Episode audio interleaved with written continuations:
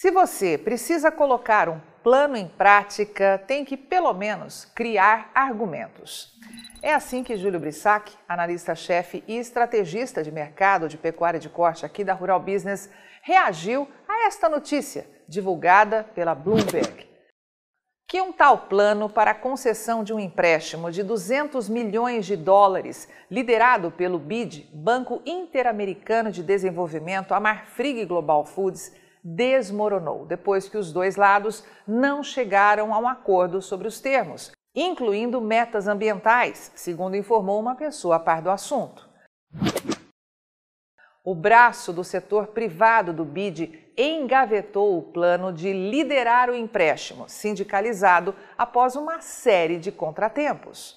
Mas pedimos que preste bastante atenção nesta parte da reportagem, que diz que uma votação sobre o empréstimo foi adiada de dezembro para maio, segundo duas pessoas a par do assunto.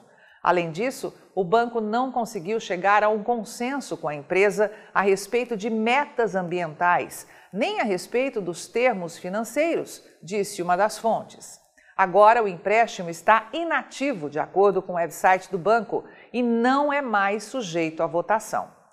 A reportagem cita ainda a bobagem que com o desmatamento da Amazônia na maior velocidade em 15 anos, frigoríficos como Marfrig e JBS são cada vez mais criticados por seu papel na destruição da maior floresta tropical do mundo.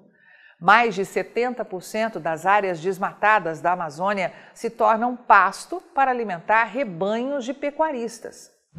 A reportagem da Bloomberg cita ainda que grupos ativistas, incluindo Friends of the Earth, começaram a pressionar o BID no ano passado, alegando que a linha de crédito infringiria as políticas de sustentabilidade da própria instituição.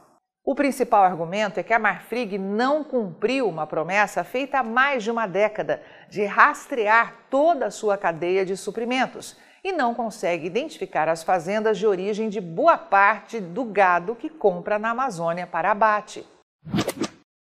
No empréstimo, 43 milhões de dólares teriam vindo do braço BID Invest e 157 milhões de dólares teriam sido sindicalizados.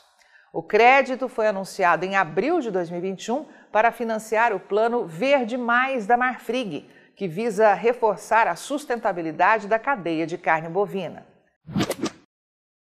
A Marfrig enviou um e-mail confirmando que o empréstimo não está mais em consideração e não fez comentários adicionais. O BID informou em outro e-mail que chegou a acordo mútuo de que as condições não eram ideais para avançar com o empréstimo após uma diligência aprofundada do plano Verde Mais. Esperamos que a decisão do BID Invest de desistir do empréstimo à Marfrig envie um sinal para outros bancos, disse Kari Hommerschlag, vice-diretora de Alimentos e Agricultura do Friends of the Earth nos Estados Unidos. Bancos de desenvolvimento não podem continuar financiando operações pecuárias industriais como a Marfrig, que movem a crise climática com o desmatamento perda de biodiversidade e emissões de metano no Brasil e no mundo. Pois muito bem. Diante de tudo que acabamos de te mostrar, a equipe de pecuária de corte aqui da Rural Business reforça o alerta. Vem aí a desclassificação de preços nas carcaças bovinas usando falso manto ambiental. Avante pecuária de corte do Brasil, porque mais do que nunca é preciso operar com informação profissional e investigativa para sobreviver neste mercado. Depoimentos de quem já assinou o RB Vídeo e já está sabendo o que pode acontecer amanhã nos mercados de soja, milho e boi hoje. O que desperta meu interesse na Rural Business é que, diferente das outras empresas que falam o que já aconteceu, ela dá uma previsão do que vai acontecer. O processo produtivo ele pode ser muito mais eficiente se eu tiver uma informação de como o mercado vai se comportar. E a gente tem hoje realmente uma informação bastante confiável, compromissada com o nosso negócio.